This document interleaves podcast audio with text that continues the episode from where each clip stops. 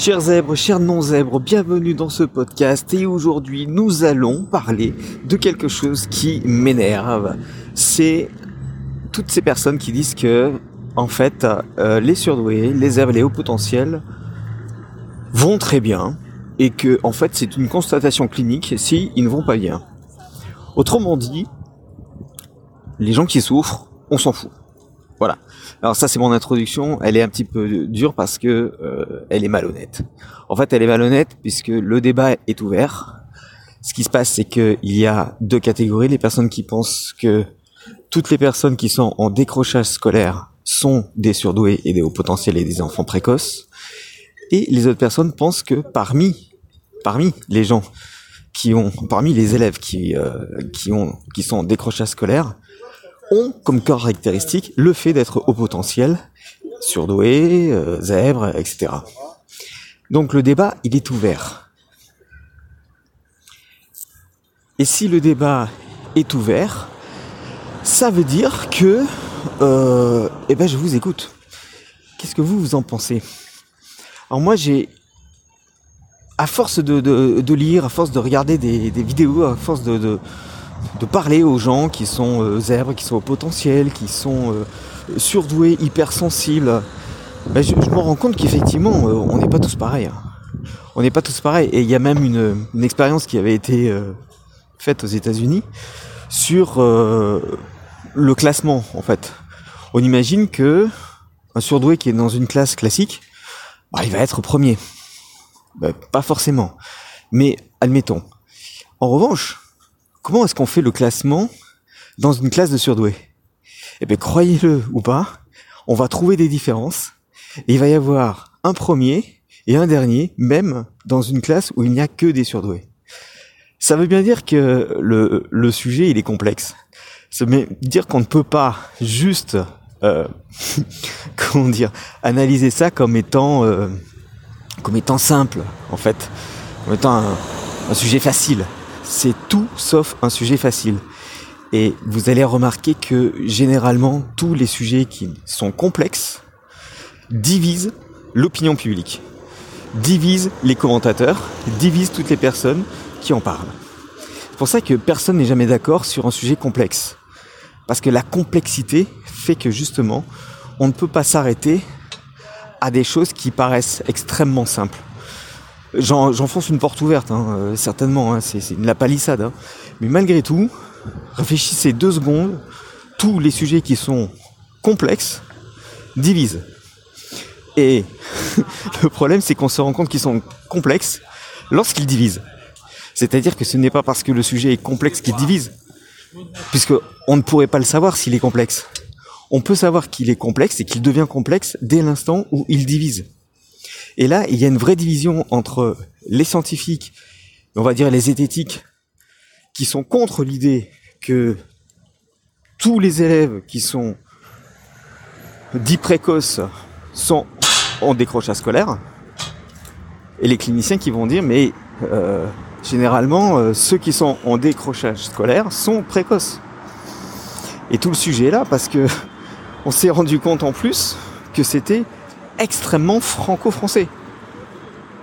C'est, c'est, c'est, dans les autres pays, il n'y a pas ce problème. Il n'y a pas ce problème de se dire que euh, euh, le décrochage scolaire, c'est euh, dû aux surdoués ou que les surdoués décrochent scolairement. Non, pas du tout. Il n'y a pas ce problème-là. Donc s'il n'y a pas ce problème-là, c'est qu'il y a un autre problème sous-jacent qu'il faut déterminer. Et quel est-il?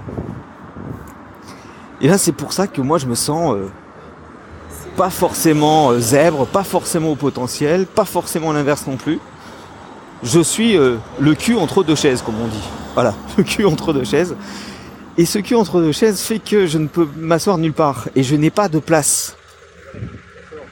Et comme je n'ai pas de place, on en revient toujours à ce problème de légitimité que les zèbres et les hauts potentiels euh, perçoivent vraiment, vivent.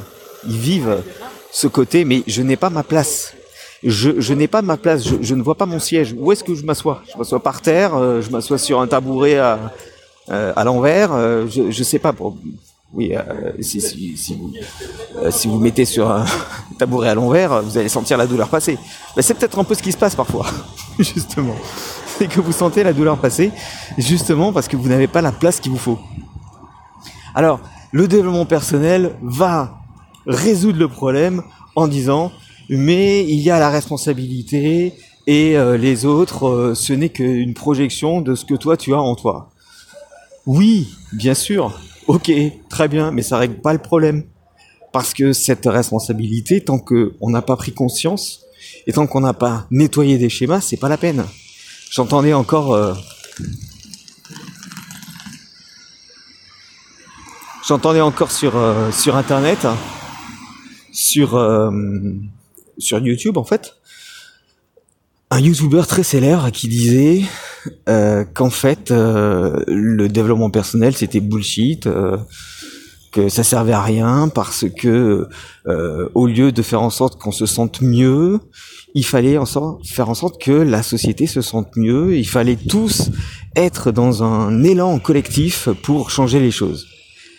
Alors j'ai mis un petit commentaire parce que je me suis dit que j'allais peut-être débunker sa vidéo. Parce que tant de mauvaise foi et surtout de non-connaissance du sujet, euh, ça mérite d'être souligné. Et ce YouTuber était dans le mépris total du développement personnel pendant 4 minutes. Et au bout de 5 minutes, il a commencé à dire oui, mais non, mais finalement, enfin, bon, moi, sauf que le mal était fait. Moi, j'étais déjà énervé. j'étais déjà énervé parce que je me suis dit, mais en fait, il y connaît absolument rien, quoi. Il a vu deux vidéos, il a vu le reportage sur Capital et basta, quoi. Terminé. Euh, il s'est fait euh, un, avis euh, là-dessus en disant oui, ce sont des gens qui vendent des formations pour que vous alliez mieux, etc. Oui, bon, bon enfin, je lui ai dit. Donc, tu vas m'expliquer maintenant. Qu'est-ce qu'on peut faire pour gagner sa vie sans qu'on paraisse pour arnaqueur ou pour un vendeur, hein Voilà. Même un agriculteur, il vend. Donc euh, voilà, je ne sais pas. Ça, c'est c'est ces idées qui, qui, qui, sont gonflantes euh, parce que on a l'impression d'incarner toujours le mal et que eux sont les, les meilleurs. Voilà. On nous donne des leçons, euh, sauf qu'on nous donne pas les solutions. Alors que dans le développement personnel, on donne les solutions. Je m'égare un petit peu, normal pour un zèbre, vous allez me dire, parce que la pensée, voilà, elle est, elle est complexe aussi. Toujours toujours pour dire que le, le simple fait de, de qu'ils disent euh, faisons en sorte que le, collectif euh, euh, change les choses. Oui, mais dans le collectif, il y a des personnes qui ne vont peut-être pas s'entendre entre elles. Et si elles ne s'entendent pas entre elles, c'est parce que justement, elles ne sont pas elles-mêmes dans ce qu'elles devraient être au sens divin du terme, c'est-à-dire presque parfaites. On peut pas être parfait, mais en revanche, on peut se libérer de ses peurs. Et parce que le fait d'avoir peur fait que vous allez euh, réagir différemment que si vous aimez quelque chose. Et tout le problème est là, c'est-à-dire que on ne peut pas changer le collectif si on ne se change pas soi-même, puisqu'on est en interaction avec les autres. Et cette interaction ne peut pas se, enfin, on ne peut pas se passer de la particularité des personnes. C'est ça le problème. D'où l'intérêt de s'intéresser non pas aux étiquettes pour dire tu es zèbre, tu es au potentiel, machin, mais de voir ce qui, ce se passe à l'intérieur, quoi. De dire, ok, tu sembles avoir les caractéristiques de cette étiquette, tu n'es pas que cette étiquette, mais en revanche, que vas-tu faire de toutes ces caractéristiques? En quoi tu vas les transformer de manière à ce que ça soit mieux? Et tout le sujet, il est là, quoi. C'est-à-dire que moi, je suis entre les deux je suis, euh, je suis pas un coach de motivation parce que je, je, je ne crois pas du tout à la, à la motivation. C'est un autre problème. je, je, reviendrai là-dessus peut-être. Je suis pas un coach euh, en développement personnel non plus parce que euh, euh ben moi encore j'ai des, des choses à apprendre et, euh, et, des choses à changer pour, pour voilà. Il y a certaines choses sur lesquelles je peux aider les gens comme l'insomnie par exemple, mais pas, pas surtout. Et de l'autre côté, je ne suis pas uniquement euh, quelqu'un qui va débunker euh, des, vidéos ou des articles pour dire pourquoi cette personne a tort. J'aimerais le faire, mais le problème c'est que je n'ai pas le bagage argumentatif nécessaire, je n'ai pas les armes euh, qui permettent d'argumenter et de débunker surtout. Donc j'apprends ça aussi, puisque ça, ça, ça va être utile. Donc en fait, je suis entre les deux. Et comme je suis entre les deux, c'est pour ça que mes podcasts n'ont pas vraiment de, de de sujets vraiment très très très précis, puisque tout m'intéresse. Et c'est pour ça que j'ai appelé ce podcast podcast de zèbre, parce que justement, ce n'est pas pour résoudre un problème particulier, c'est simplement pour montrer la vision de quelqu'un qui est euh, dans la pensée globale, euh, dans l'arborescence, dans l'hypersensibilité, etc., etc. Quoi. Et j'aurais pu l'appeler d'ailleurs, et je ne sais pas si je vais pas changer le nom, Parole de zèbre. Voilà, Parole de zèbre. Et vous-même, vous avez la parole vous-même, on m'a encore écrit euh, ce matin et, je suis très content lorsque, lorsque j'ai des, personnes qui m'écrivent. Vous pouvez mettre des commentaires, hein, même sous la vidéo YouTube ou alors euh, sous ce podcast.